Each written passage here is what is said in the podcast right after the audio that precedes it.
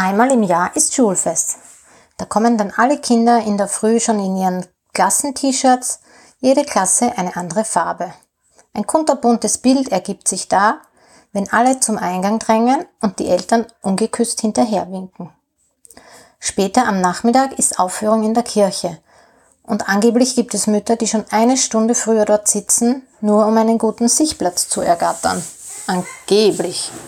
Ich kenne solche natürlich nicht. Nö, ich nicht. Später ist dann das große Fest im Schulhof.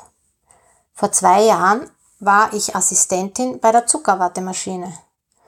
Überall, auf, an und über mir ist Zuckerwatte gepickt und später auch Kinder. Glückliche Kinder.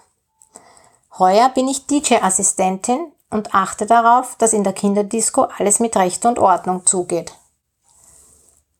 Und wenn der DJ dann Freunde wie wir singt, dann nehmen sich die Kinder an den Händen, bilden einen Kreis oder springen einzeln herum.